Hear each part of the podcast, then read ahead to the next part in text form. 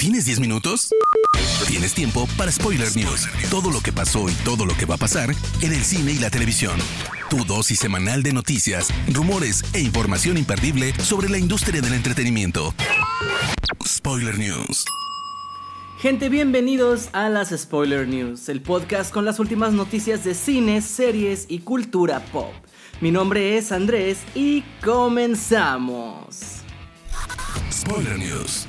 Después de una larga espera a causa de la pandemia, por fin la San Diego Comic Con ha regresado para celebrar lo mejor de la cultura pop de este año. Entre cosplays, anuncios, Marvel y un montón de cosas más, estas fueron algunas de las sorpresas y decepciones más grandes que se vivieron en el evento. Aunque la popularidad de The Walking Dead ha decaído con el paso del tiempo, el elenco habló emotivamente sobre la última temporada del show, así como The Tales of the Walking Dead, nueva serie antológica con Terry Crews.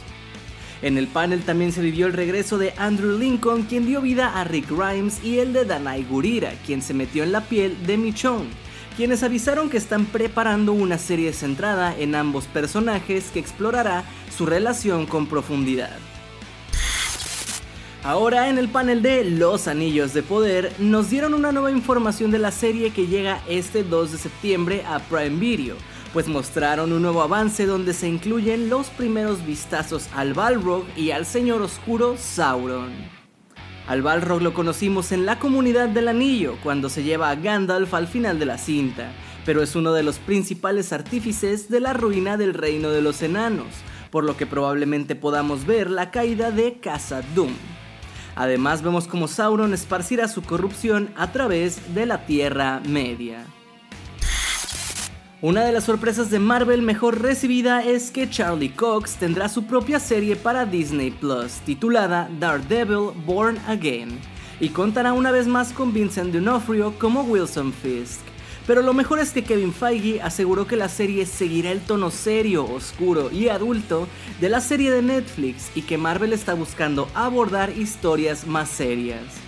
La serie llegará en primavera de 2024. Tuvimos también el primer tráiler de Black Panther Wakanda Forever, donde vemos los estragos causados por la muerte de T'Challa en Wakanda y la búsqueda de un sucesor o sucesora. La cinta será el final de la fase 4 y llega el 11 de noviembre de este año. Por otro lado, anunciaron 8 cintas que llegarán entre finales de 2024 y a través del 2025, dos de ellas siendo cintas de Los Vengadores, tituladas Avengers The Kang Dynasty y Avengers Secret Wars, que llegarán el 2 de mayo y el 7 de noviembre de 2025 asegurando que veremos varias versiones de Kang el Conquistador en las diferentes cintas y series hasta llegar a este desenlace en la última cinta mencionada. Si bien Marvel Animation dio un par de detalles sobre la serie animada Spider-Man Freshman Year, Kevin Feige no presentó ninguna cinta live action para los siguientes tres años del arácnido, pero es probable que en algún momento muevan fechas para incluir al Spidey de Tom Holland. En cuanto a Wanda Maximoff, se confirmó que Elizabeth Olsen regresará como la Bruja Escarlata, pero por lo pronto solo para darle voz en un episodio de la segunda temporada de What If.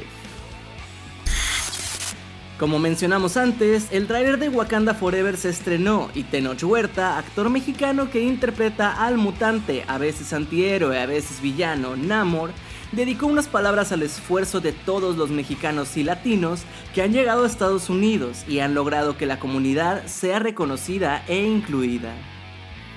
Vengo del barrio y gracias a la inclusión estoy aquí. Gracias a todos los paisanos, a todos los latinoamericanos, ustedes que cruzaron el río dejando todo lo que amaban atrás para poder darles una vida mejor. Gracias a eso yo me encuentro aquí. Fue lo que dijo Huerta. Y no solo fue que la aparición de Henry Cavill en el panel no fue más que un rumor, sino que toda la presencia de DC y Warner fue un tanto decepcionante. Y sin la seguridad de tener un DC fandom este año, su estrategia demuestra que Warner aún no sabe realmente qué hacer con el futuro de los héroes de la marca. Solo tuvimos dos paneles, el de Black Adam y el de Shazam Fury of the Gods, y si bien Dwayne Johnson se esforzó haciendo una entrada al más puro estilo de la WWE, siendo amable con la prensa y fans, En realidad el panel no ofreció nada más allá de lo que ya habíamos visto, y lo mismo ocurre prácticamente con el de Shazam, aunque esta sí tuvo un nuevo avance.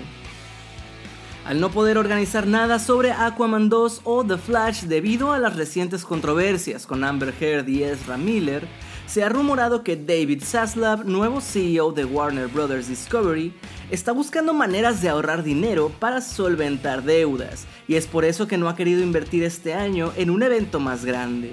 Esperemos que esto no traiga desinterés o problemas a mediano plazo. Pero incluso vámonos más allá de DC, o sea, no organizar nada para Dune parte 2, no llevar a Timothy Chalamet para hablar de su papel de Willy Wonka o para dar información de los majestuosos Godzilla y King Kong, pues fue molesto y decepcionante por parte de Warner.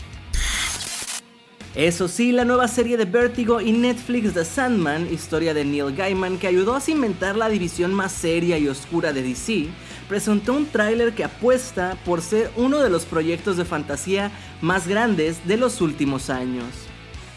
En este vemos más detalles sobre la historia que está muy apegada al material original, donde el Sandman, también conocido como Morfeo o Sueño, quien reina el mundo de los sueños, es capturado por el líder de un culto y traído a la Tierra, pero cuando logra escapar tendrá que enfrentar los estragos que causó su ausencia en el reino de los sueños. También tenemos el primer vistazo a Gwendolyn Christie como Lucifer y a Gina Coleman como Joanna Constantine, personajes clave en esta historia.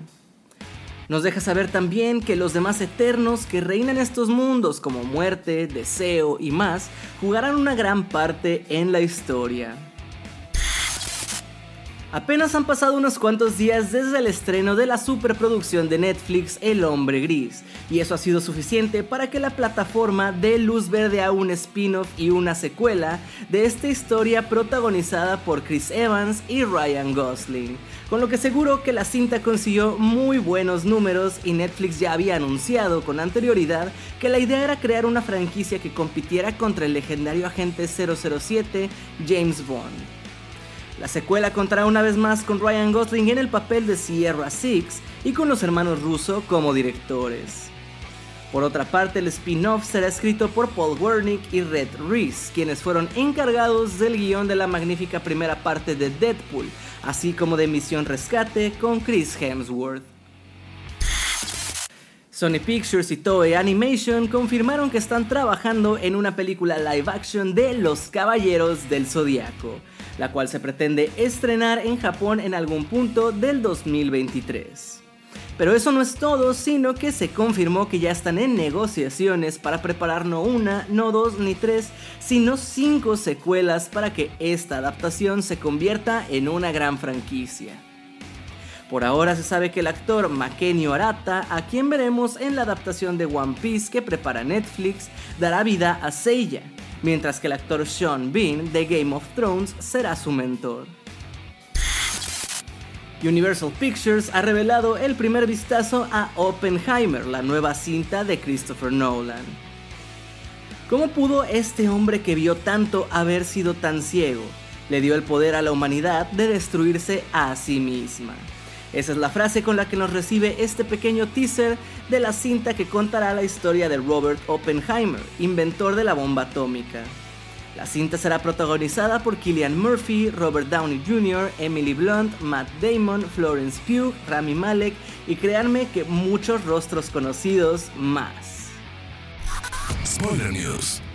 Hasta aquí las noticias de esta semana, gente hermosa. Recuerden para estar al tanto de todas ellas, seguir Spoiler Time en todas nuestras redes sociales. Y a mí por lo pronto no me queda más que agradecerles. Me encuentran como arroba Andrés Addiction y nos escuchamos en la próxima edición de las Spoiler News. Chao. Termina Spoiler News y comienzas la semana informado. Te esperamos el próximo lunes a primera hora para ponerte al día en menos de 10 minutos. Spoiler News.